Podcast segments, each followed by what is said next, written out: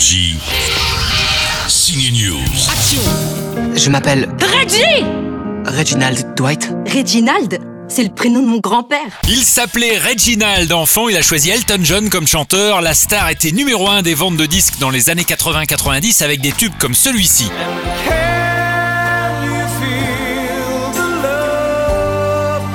Ce single a d'ailleurs eu l'Oscar de la meilleure chanson en 95 pour le dessin animé Le Roi Lion.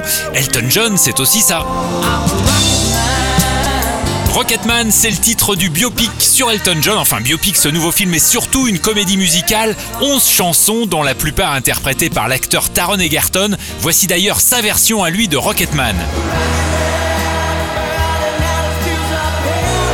Attention, on continue le blind test. Voici Elton John au début de la chanson Tiny Dancer. Blue jean baby, LA lady.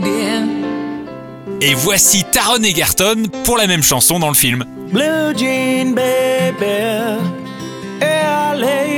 Pas mal, non Eh bien, qu'en pense Elton John lui-même And when I first heard him sing Don't Let the Sun Go Down on Me, I was flabbergasted. I've been- La première fois que je l'ai entendu chanter mes chansons, j'ai été vraiment bluffé.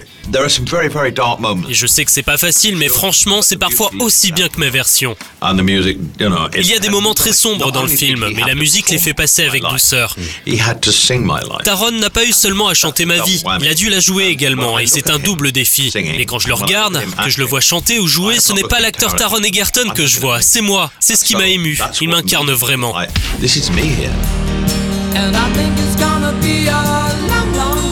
Elton John s'écoute au Cinoche demain avec Rocketman, c'est beau et ça chante. Le père d'Elton prend cher dans le film. John Reed, son premier mec aussi devenu son agent, c'est pareil. Alors Rocketman fera-t-il plus d'entrées que Bohemian Rhapsody? À vous de décider. Énergie. Signe News.